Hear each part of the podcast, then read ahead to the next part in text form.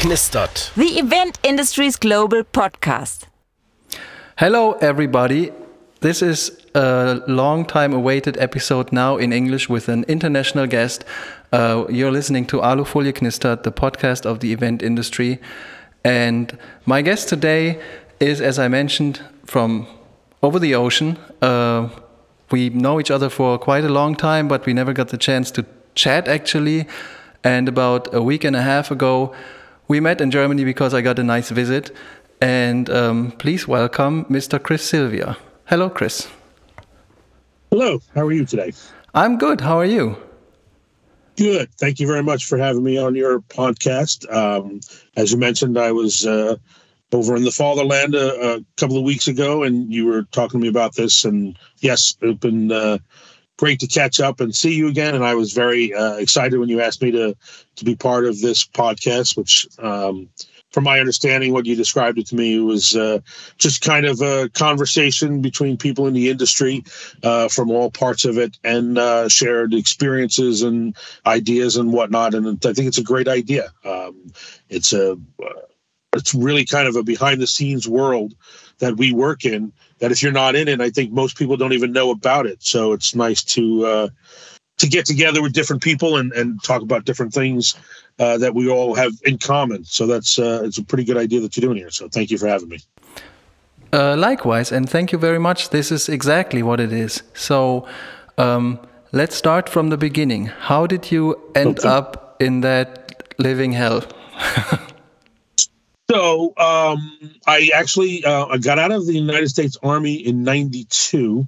Uh, left. I used to live in Bremerhaven, and uh, left the army in 1992. Uh, uh, came home to at the time was my fiance and my one son, uh, Christian, and went to school on the GI Bill and that was something where they would give you a certain amount of money to pay for school and a little bit of a stipend so you could live. So i was going to school and um, i went to nursing school. First i had to go get some prerequisites and then i went to nursing school.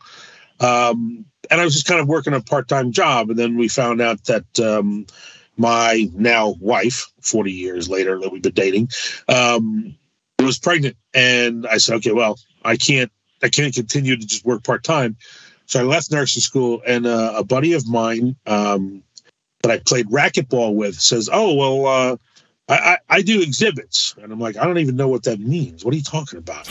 and uh, he brought me over to the shop where he worked at, and said, "Okay, well, so we build these things, and we take them to conventions, and we set them up." And I'm, he's like, "Do you want to do that?" I'm like, "Oh, I I need a job, so I'll try it. Let's go." And uh, that's kind of how it, it, it happened. It, it, evolved from there. I, I started uh, working in the warehouse doing pulling preps, and I started working with the their master carpenter. I learned to build the crates first. Uh, actually, within a year, uh, I was started to build exhibits, and they needed somebody to go. Uh, they needed an extra body to go and supervise a show. And I said, okay, well, I'll go. And uh, first show was in Philadelphia Pennsylvania, and uh, it went really well. And after that, they just started sending me out, sending me out, and you know, before you know it, I was in Vegas 100 days a year, doing crazy shows, crazy things to get shows going, and I just never looked back. Uh, I'm sure anybody that's been on this podcast or listens to it knows this industry is. Um, once you're in it, I think you're in it for life because we all become certifiably crazy based on the deadlines uh, that we have to to meet uh, client expectations. I don't know if there's another industry, uh, maybe jet pilot. I don't know that uh, has has demands on it the way that we do, and uh, I think once you get in it and you're in it for like a year cycle, you do shows and you start to do the same show again next year. I think you either decide, you know what, I don't want to do this because it's crazy, or you're trapped for life. Uh, and I'm a lifer, so I'm doing this now. Uh, you know, almost 30 years and uh, never looked back. Never, uh, just been a, a, great experience. Obviously, the pandemic shut it down for a little while, and um, uh, I actually I'm, I'm in a different role now. I was an I&D supervisor for 20 25 years, and, uh, and I'm now an estimator. So um, uh, my office here is uh, That's different than traveling uh, across the country and across the globe, you know, in planes, trains, and automobiles to set up uh, exhibits with nothing more than a cocktail napkin as setup plans. So it's been pretty good. Uh, I have no, I have no complaints. I the hear industry you. has been very good to me. Yeah. When when we uh, when we met um, a couple of uh, days ago, you brought the example where you said, "Well, as you just mentioned, uh, either you're in and then you're in for life, or you don't belong." And um, if you are in that industry, it is rather difficult to find another job with uh, outside the industry. you you brought that example up with the deadlines, and um, I I told that to many of my friends because I thought it's hilarious when you said like uh, when people out of other industries tell you, well, it's kind of difficult. Our deadline is um, by Friday uh, afternoon. And, and you said, "Hell, you you don't know what a deadline is." Yeah. Yeah. We got two weeks. Uh, we have two and a half hours and the show opens. Build Exactly. a cabinet. uh, you know, get a graphic made of something that doesn't exist. Oh, we can do it across town. Oh, all right. Well, get a guy on a bicycle, ride over there quickly and get it. I mean, yeah, uh, we've had some crazy. I've, I've experienced some crazy demands and crazy experiences, the likes of which, uh, you know, I, I can't even imagine uh, surviving in the military. Uh, it feels like you're at war sometimes, and but nothing better than uh, show opening and everybody taking that that massive breath of air, like we made it, Yeah, did it. exactly. What's next? What's next? Mm, Let me- let me ask you a little bit more about about your how you get started and uh, especially with whom you got started. Like uh, back back in the days, you said 1992. I was uh, 10 years old at the time, so I had no clue Yeah, about what what work is at all at the time. Um, but how did you develop um, the the way you went through? And I mean, it's not a secret. We both work at the same company. We both work for MC Squared, and uh, but MC Squared wasn't always MC Squared. No. So I started in a, a, a little mom and pop shop, if you will, or more literally a mother and son uh, shop in Linden, New Jersey. I was living in New York City at the time. Excuse me. And uh, I was a little, like I said, it was a, a mother owned it, and her son was her number one salesperson. And they had a couple of other people working there. And my friend was one of them who traveled, you know, and, and did setups. Um, I spent a couple of years there, kind of, you know, learning the craft. There was a, a gentleman there by the name of George Salagi, um, who was their chief designer. But uh, for all intents and purposes, he was the heart and soul of the the the business. And he taught me very early when I started traveling, and he obviously traveled with some of us to the bigger shows. Um, that the entire industry, as as vast as it was, and let me, I'm sorry, let me backtrack because the first time I ever walked into a convention center, three days before the show was supposed to open, I thought a bomb had gone off.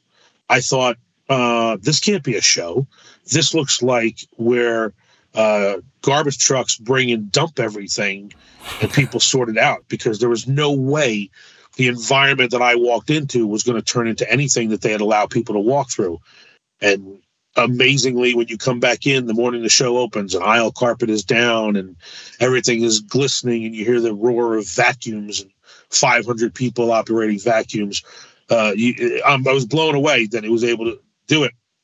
And he's the one who taught me um, that the entire industry is based on relationship because this company builds a panel and this company can build a desk and we build panels and we build desks and it comes down to you know lumber and glue and that's fine um, but if you don't treat people well they're not going to be there when you need them and trust me you will always need somebody in this industry that's not part of your company um, and in the trenches which was very familiar to me because of my military experience. The guy next to you may not work with you but he'll never leave you hanging. So I spent a great deal of time uh, trying to build a lot of relationships with, because you go to different cities every week. You're in a different city, a different convention venue, different clients, and uh, for me, it was always about building a, a, a relationship of trust hey, yo, I need a wrench. That guy needs a wrench. Oh, I, I need screws. Okay, you need screws. Oh, the, you know, the client needs. I could you out go out and get me something here, or you know, you'll you'll get it done. I used to have this little anecdote that I would say that my objective as an I&D supervisor was to make the client feel as comfortable as possible, so they didn't have to worry about the booth. They could worry about why they were going to the show. So I would say that uh, you know, for me, if the client came in first day and they're oh, okay, okay. And, uh, you know, I was standing there talking to them and they're like, hey, you know, um, the booth is on fire. You got that? I'm like, yep, I got it. they're like, okay, no problem. If they, as long as they were comfortable and they were good, I, I would handle everything else and they could worry about their meetings and their, their staff and all stuff like that. So it was about building relationships. So when I left the small company, uh, I moved to another company, which was a family owned business. Um, uh, TFBO, which was the Thomas F. Byrne organization. Um, and in the meantime, I moved my family from New York City out to rural Pennsylvania. So I was commuting quite a quite a ways back, almost 100 miles one way back to the, my place of business. And again, relationships come into play. So I met a couple of guys there who had worked for this company called HW Exhibits. HW Exhibits worked in uh, New Jersey, and they knew that HW had a production facility in Pennsylvania, closer to my home. In fact, about 46 miles instead of 100 miles away, and um, introduced me to a gentleman by the name of Rick Rubio. Um, who would be my benefactor for quite a while as the president of PPI. Uh, I went to him, I interviewed, and, and he hired me as an I&D supervisor, as a travel and I&D supervisor.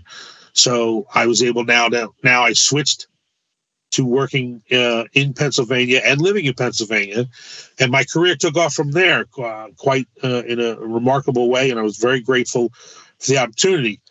Later on, about a year and a half later, HW Exhibits, Lincoln Studios, and CMS, which is Creative Management Systems, merged together to create MC Squared and the rest is history. Uh, MC Squared has grown uh, over the over the decades. Uh, I've been with them since 1999, and um, it's been uh, you know tremendous to be part of something you know from the from its origin uh, to to what I would consider a global success. a few years ago, we were uh, uh, purchased by uh, MCH, obviously out of Switzerland, and uh, grew our our family, if you will, and network uh, to be global. Obviously, you know, we had uh, you know we opened up our European division with you uh, years ago. I remember when you came over and you were a project manager and you lived in the states. Uh, Got to be ten years, eleven years ago, longer than that. Um, yeah, eleven. Well, I got yeah. over in 2011.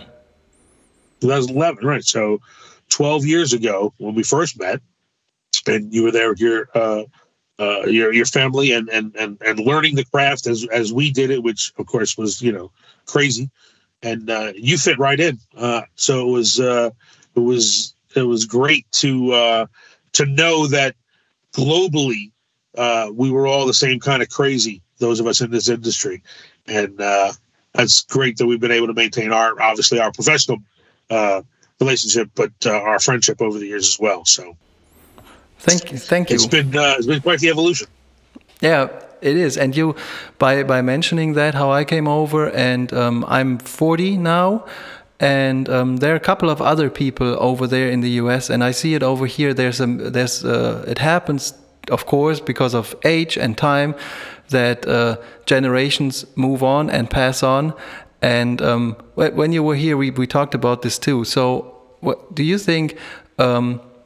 Do you think there's any hope in the further future for generations like me? And if so, how? Oh, absolutely. I, I think we're in a very fortunate place.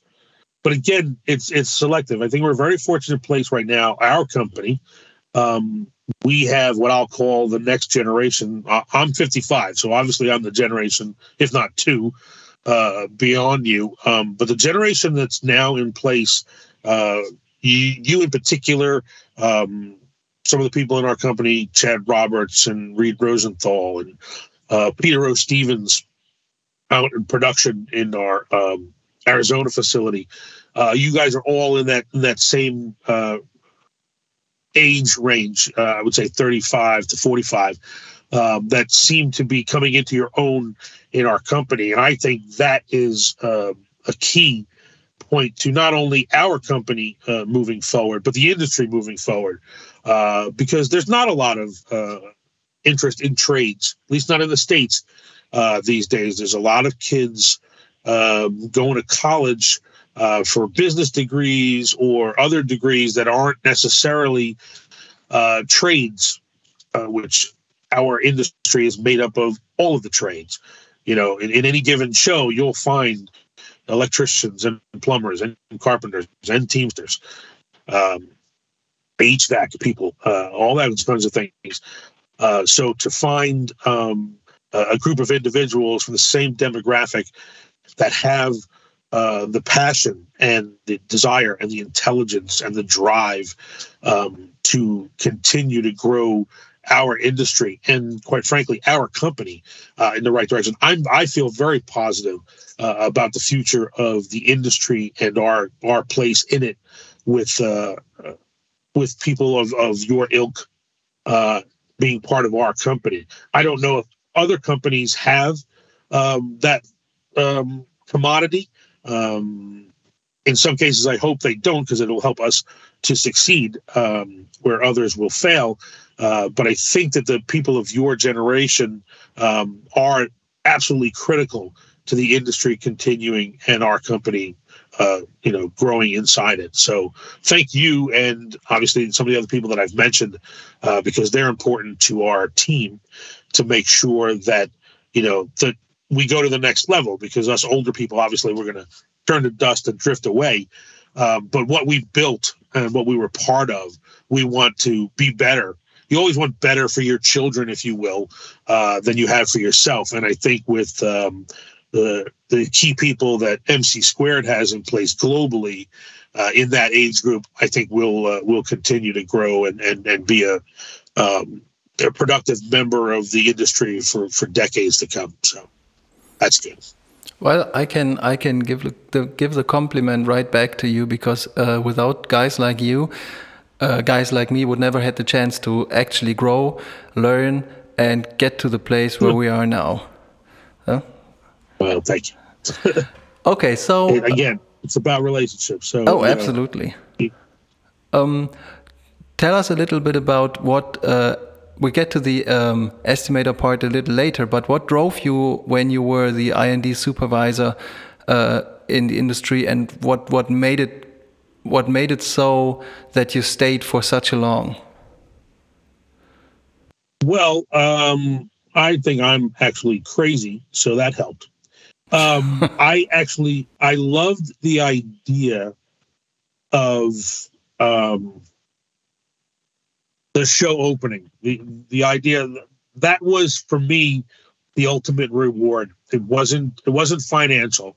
It was standing there when a show opened, that kind of ta-da or breath of relief moment from an exhibitor, from a client that said, Hey, we made it. You know, you take that like because obviously building up to a show, very stressful, very anxious. Uh, not only from our side, and in fact, we're supposed to be the calm, the calming force. You know, they talk about um, when you see a duck on the pond, he seems so smooth and lithe. The way he kind of swims around, you think, wow, he's at peace. And the real story is under the water, his feet are are paddling a million miles an hour uh, to make it look so easy. And I think that that's what um, exhibit builders and uh, contractors do for clients because the clients have other things to, to worry about. They've got to worry about their meetings, their sales numbers, how many people are going to attend, and something like that. So they've got a great deal of on their plate. And it was always very rewarding to me the day the show opened that the client would give you a wink or a nod or a thumbs up. You know, this kind of, hey, as a as, together as a team, we did it you know our our our company that's exhibiting and your company that's putting it together. Um, I built a, a tremendous uh, amount of wonderful relationships with exhibitors uh, you know, the likes of uh, Hershey and Summit Plastics and uh, Astrolab and, and a lot of the other uh, exhibitors that I worked for over the, the 25 years of traveling, um, that you just had this bond that we were in it together. And when the show opened, it was, you know, ta-da, and it was great. And for me, that was addictive. That was a, a drug, if you will, that I needed to have every couple of weeks. Um, I used to, I, you know, in my heyday, I traveled more than 200, 225 days a year to do shows. Um, and uh, somehow, still in that time, had to have a family. My wife was a rock, uh, is a rock. And if it wasn't for her, I never would have been able to be the I&D guy that I was. Um, travel there, and we had four sons together. So we uh, we were a great team, if you will, and it allowed me to really go after that connection that I had on the day the show opened, and that's what kept me going back, uh, show after show, year after year. There, there were plenty of shows over the years that I was quitting. Uh, at on show side, I'm like, I can't do this anymore. And then the show opens, you go, I'm back. It's like a good golf shot, you know. You can play 17 bad holes, and if you're on the 18th hole and you hit the right shot and you get on the green, you're like, you know what? I think I'll play again. I think I'll play again. So for me, that that was it, and it and it and it kept me uh, energized through the uh, through the rougher shows and the rougher years where uh, you just said, you know what, there's a better show next time, or when the show opens, everything will be good, and you just go through it. Uh, I can remember being on the show floor for Samsung at CES which I did uh, for about eight or nine years, and and just kind of working fifty hours straight on the show floor to get the show opening. Going, oh my gosh, why am I doing this? And then the show opens, and they open up those doors, the people come in, and you're like, that's why I do it.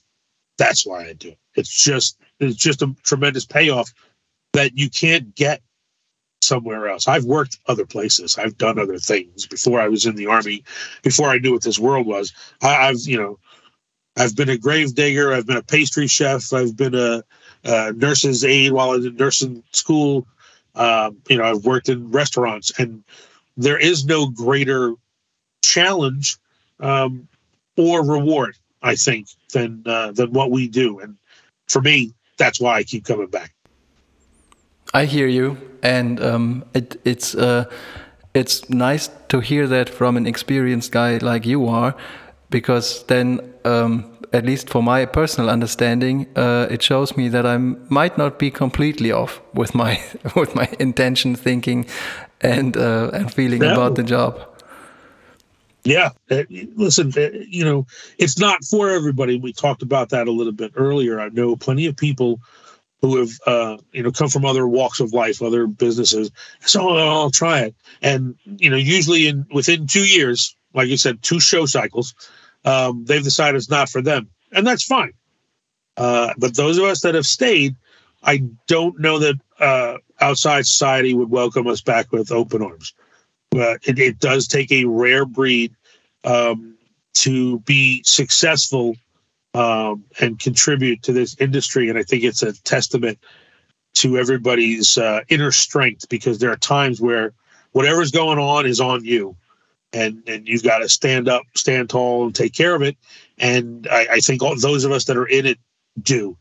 And, and um, we're we're fortunate, and and those you know when you have a, a group like ours here at MC Squared, uh, when we do get together as as a group um, from different divisions across the country and across the globe to pull off large scale um, exhibits and displays. The camaraderie that, that brings us together is what holds us together when we're separate. Um, so, yeah, I, I, think you're on the right path. I think that you have always been uh, carved out for this world, or this world's carved out a spot for you. And I, for one, am uh, very glad and grateful that you've you've been part of our team and part of our our universe uh, for the time that you have because you have a lot to offer and you've done very well for yourself. Uh, it's it's really great Uh, I know when you started as a, a, project manager for us, and I knew that you were a carpenter before that.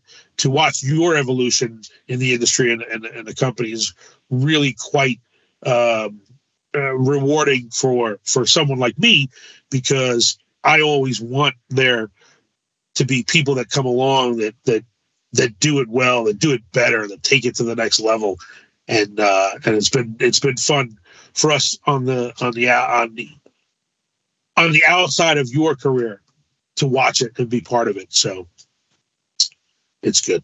It's it's a it's a good path. If if, if you're if, if you, if you can do it, and I know you have, and obviously lots of other people that we're friends with and associates with that are still in the industry.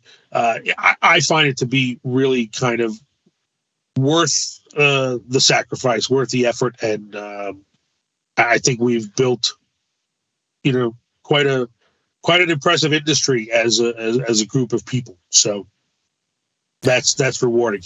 Absolutely, that's true. Um, first of all, I'm not doing so well with compliments, but uh, thank you anyways.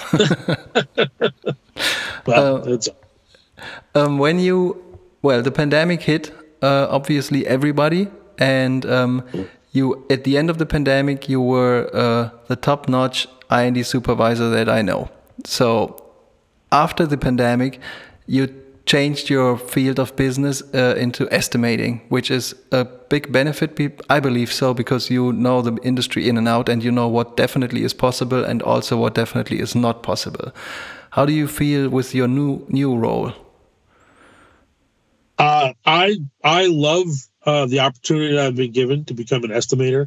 I'm very excited about it. It's it's a um, it's a part of our industry that I I'm not a hundred percent uh, you know knowledgeable or comfortable with, which which gives me an opportunity to learn a whole bunch of new things that I didn't know before, which is very exciting for me.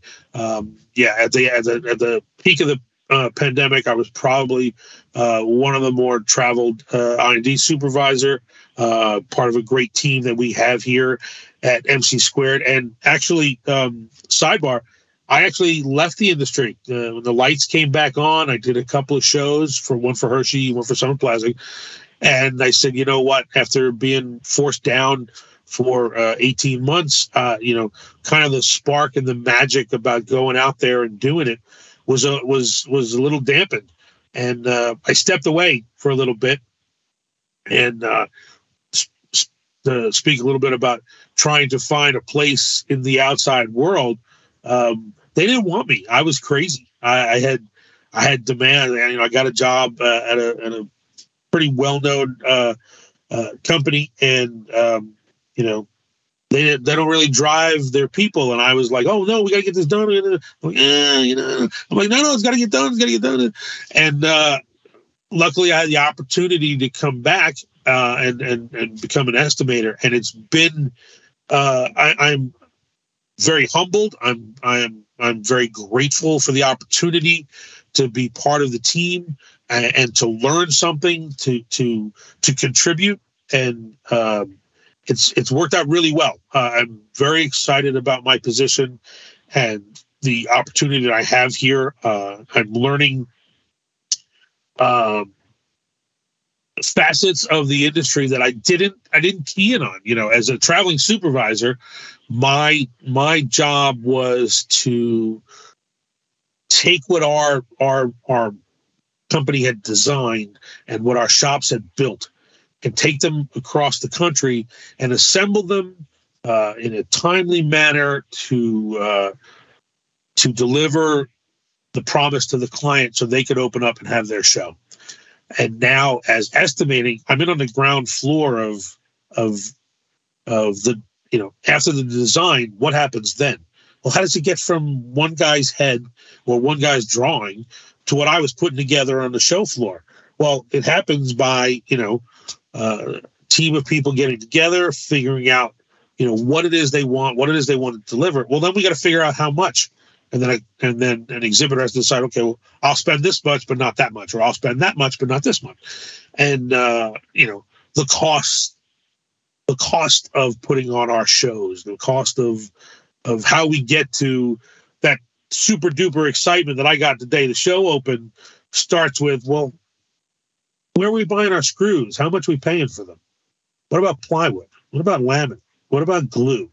What about labor? What about, you know, it all, it doesn't just appear. It's not Santa's workshop. The elves didn't just build it at night and you took it out and, and put it together. You know, it was a much more complicated process of which, you know, I wasn't part of it and, and rightfully so, didn't have the in-depth knowledge of it that I'm I'm learning and, and bringing upon myself. Like, I mean, I watched guys build stuff, but I never thought about you never think about where Christmas presents really come from. You're just excited you got one.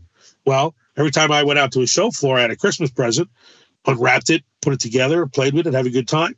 And then I put it back in the box and I went to a different different Christmas tree. Well, as an estimator, you find out where all that stuff come from.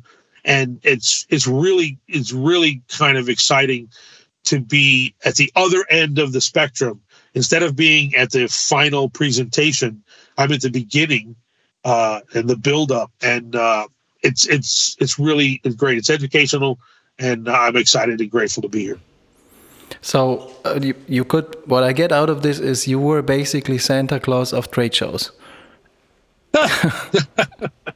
well i am uh, fat, bearded, and jolly. But uh, no, I'm I'm just uh, I'm just a, a, an elf on a mission. Uh, but I do uh, I do like uh, being exposed to the different facets of the industry that I, I've pretty much dedicated my life to.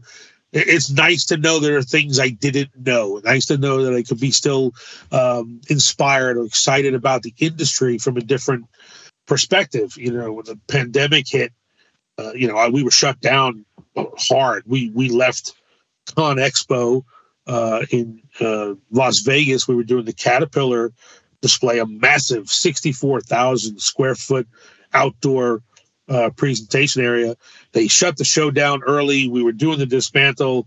Started hearing rumors that the airports were going to get shut down. So those of us that were from out of town, you know, we hopped on a plane on St. Patrick's Day, uh, flew back to the East Coast, and the next day they we found out they did shut down the airports out in Nevada, which meant we would have to drive back, which wouldn't have been bad, but wouldn't have been great.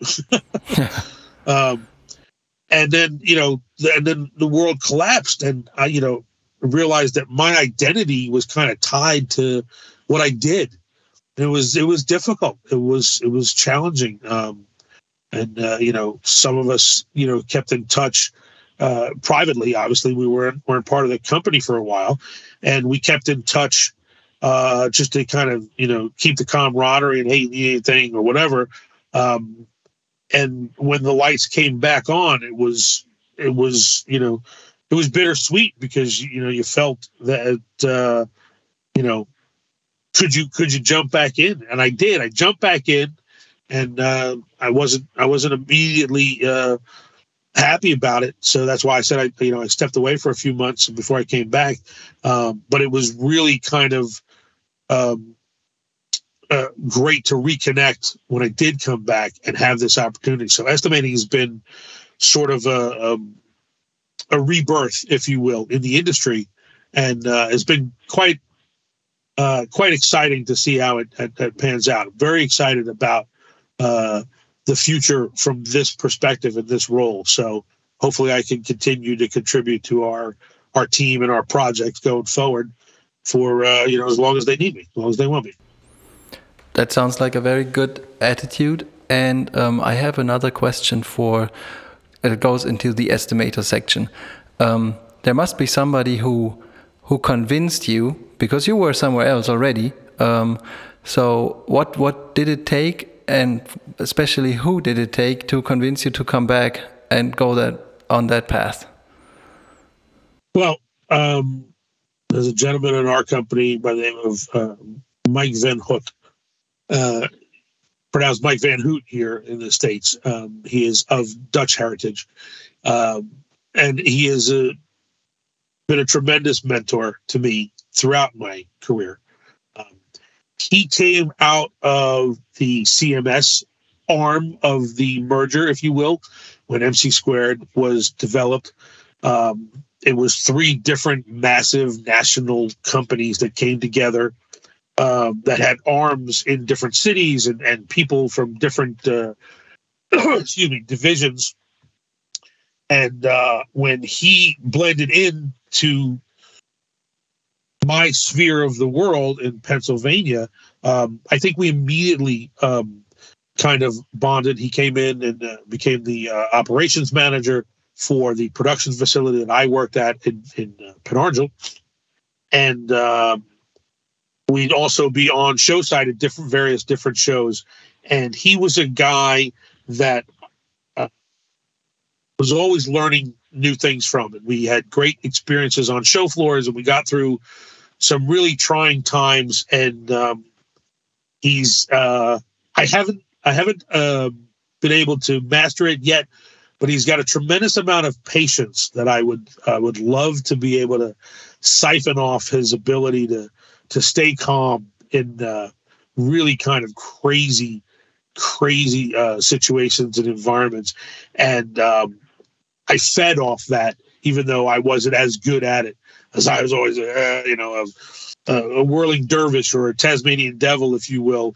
And he was just kind of just this very calming force, and um, always felt like he was in my corner. Obviously, he was my boss, but I do think we had a, a relationship that that lent itself to um, friendship, if you will and he uh, he's the one who reached out to me um, and asked me if I'd be interested. Now he runs the estimating team uh, for the for the company now. Um, different role than he had uh, in previous years when I was an I&D supervisor, and obviously this was a different role for me. And to be blunt, the opportunity to work with him and learn from him was a huge portion of why I, I jumped back into the industry. And again, I wasn't gone that long. It was gone less than a year. Um, but I was convinced I wasn't coming back at the time. And um, the opportunity to to to uh, collaborate with him was probably the the most uh, the largest contributing factor. And then obviously, you know, I spoke with my my lovely bride and said, "Oh well, you know, and jump back into the the uh, exhibit swimming pool. Are you okay with that?" And you know, she was fine with it. She thought it was a great opportunity, and uh, and here it is. And so it was uh, largely due to his influence on my career over the years and his um, openness and uh, you know relationship that I had with him that brought me back. That's a great story. Um, I have, we are almost at the end of the episode, but you have so much stuff uh, to tell that. Um, yeah, I'm, I'm, I'm, quite verbose. No, no I'm not meaning I'm this. not really a, shy. I'm not meaning this in a bad way. Exactly the opposite, actually. Um, so, just to get an understanding of what you worked through as a supervisor, how, how, do you have an idea on how many countries you worked, kind of? Well, in the industry, I've only worked in um, Canada, uh, the United States, and Brazil. My my travel experience outside of those three areas, European is more uh, because of when I was in the army and of my own, uh, you know, vacationing, you know, holidays where I've been to. I, have been to twenty two, no, twenty countries uh, in my life in all fifty states. Uh, but for the company, for the industry, I've only ever worked in in Sao Paulo, Brazil, uh, uh various different uh, places in Canada, uh, Vancouver, Toronto, and whatnot, and then all over the United States, all of the major cities and convention areas. Um, so I've been around. I, you know, I made it a point. I got to all 50 states before I turned 50, uh, which I thought was a pretty good accomplishment. And uh, you know, you would have thought that Hawaii and Alaska might be the two hardest ones to get to, but it turns out North Dakota was the hardest one to work in. North Dakota was my last one. I got it uh, right before I turned 50, and uh, but uh, yeah, the, the opportunity to travel has been a tremendous perk to this industry, to my career. Um, and uh, you know, there's an old Johnny Cash song, "I've been everywhere, man," and I have been, and I'm very grateful for the opportunities that I was presented. Uh, it's it's nice. Get out, see the country, see the world. Get off your get off your uh, continent, go to another continent, experience life in a different fashion, get a different perspective. I, I recommend it highly for everybody. Oh, absolutely. Um, so, as I said, we're almost at the end. Um, I do have the second last question, and that is Do you have a story to tell, a funny one or a, a scary one that I know that you probably have a couple of those, but uh, do you have one you want to share? Well, um, I would say one of the one that stands out. As soon as you as soon as you said story, I'll go with the one that first pops into my head. I'm uh, I'm a big instinct guy, so the first thing that popped into my head is we were setting up for uh, a show called NACS, NACS, the National Association of Convenience Stores. Um, pretty large uh, industry show here in the states. Uh, anything that's sold at a convenience store uh, it, it is is available at these shows. So if there's a car wash, gas pumps, candy, soda, you know, you name it, if it's sold at a convenience store, it is represented at this show. Uh, and we have uh, a pretty good presence at the show as MC Squared goes for client base. Um, we do the Hershey booth. Uh, we do um, the other large booth we do is RJ Reynolds, which now is uh, uh, known by a different name, uh, and it's escaping me at the moment. I apologize. Uh, but we were doing a show in Las Vegas. We're doing the NACS show. Um, the footprint for the RJ Reynolds booth uh, was 70 by 100 with two double deck structures in it. It was Saturday night show what was opening on Tuesday morning. Uh, we had uh, a crew that had been going. We did a couple of overnights through the night, 24 hour crews, or I should say, two crews, worked through the night, uh, and we were getting down to it. So Saturday night, about nine o'clock at night, most of the booth was uh, prepared. We were going to turn over the exhibit to the client um, 24 hours later, the end of Sunday, that would allow them to do their thing. They could do their rehearsals for their presentations, set out product and whatnot. And um, one of the regulations at the time was if you had a double decker booth, you had to have a uh, fire suppression system, so a, a, sprinkler system over the booth, and that was being installed in in stages. Uh, that crew left for the day, and it was about nine o'clock, and we heard this large pop noise. And then all of a sudden, we realized that the fire suppression pipes had burst and thousands and thousands of gallons of water were pouring into the exhibit, into our electrical room, into the exhibit of the double deck. And we were walking around in water that was two inches deep. You could see the glowing heads of the electrical cords. We had to evacuate the booth. Uh, it was, again, nine o'clock at night almost nobody else in the convention center except security guards. We had to somehow get in touch with somebody from the building to turn off the water that was flooding in. Uh, it turned out, I think the estimate was somewhere around 15 to 18,000 gallons of water poured into the exhibit through the electrical room, throughout the exhibit by the time they got it shut off. And now everything's soaking wet the carpet, the padding, the cords. So the double decker was already set up we got less than 48 hours for the show to open. And what do we do? Well, we did what we always do. We pulled together. We cut out the carpet, the pad. We brought in people with uh, floor dryers and fans and, and tried to dry everything. We had to replace all the electrical equipment, all the lighting equipment. And we had to get new carpet brought in and cut in around all the pieces that were already in place in the display and uh, it was a mad scramble and there was quite a few of us that just kind of stayed on the show floor and uh, just you know dove in head first and okay well there's no such thing as failing. You must get it done.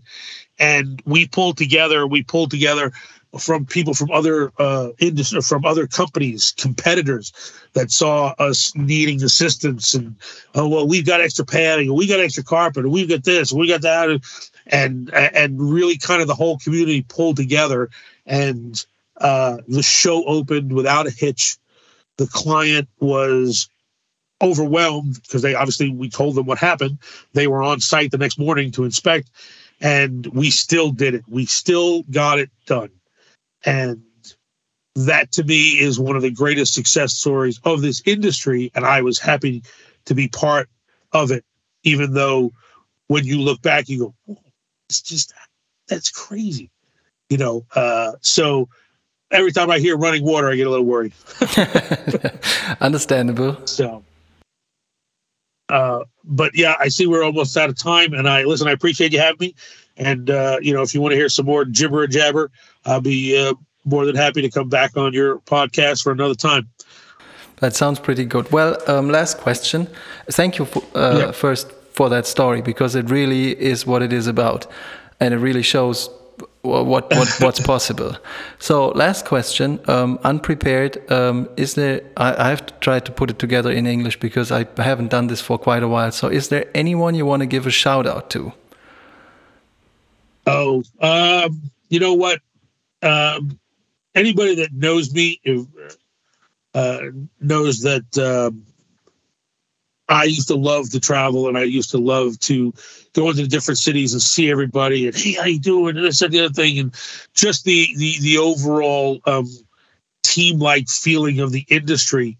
Uh, you know, not necessarily MC squared people in my company, Nth Degree people, or Czarnowski people, or or Renaissance people. So if I was going to give a shout out to anybody, it would be to everybody that I encountered in this industry in the 25 years where I used to travel. I'm still here. I'm just not traveling. I miss all of you guys and gals, and uh, keep doing what we do and keep doing what you do. And uh, thanks for all of the years of making me look good, making our company look good by uh, building our our projects together. So thanks to all of you. That's great. Thank you, Chris. Thanks a lot for participating, taking the time, and sharing your stories. You're very welcome. Thank you for having me. I think this is a great thing that you do. Thanks. So, if you want to know anything about Chris or what he's doing, you'll find everything in the show notes. Thank you for listening. Um, I hope to see you guys soon. And there's not much to say, but thank you. Cheers.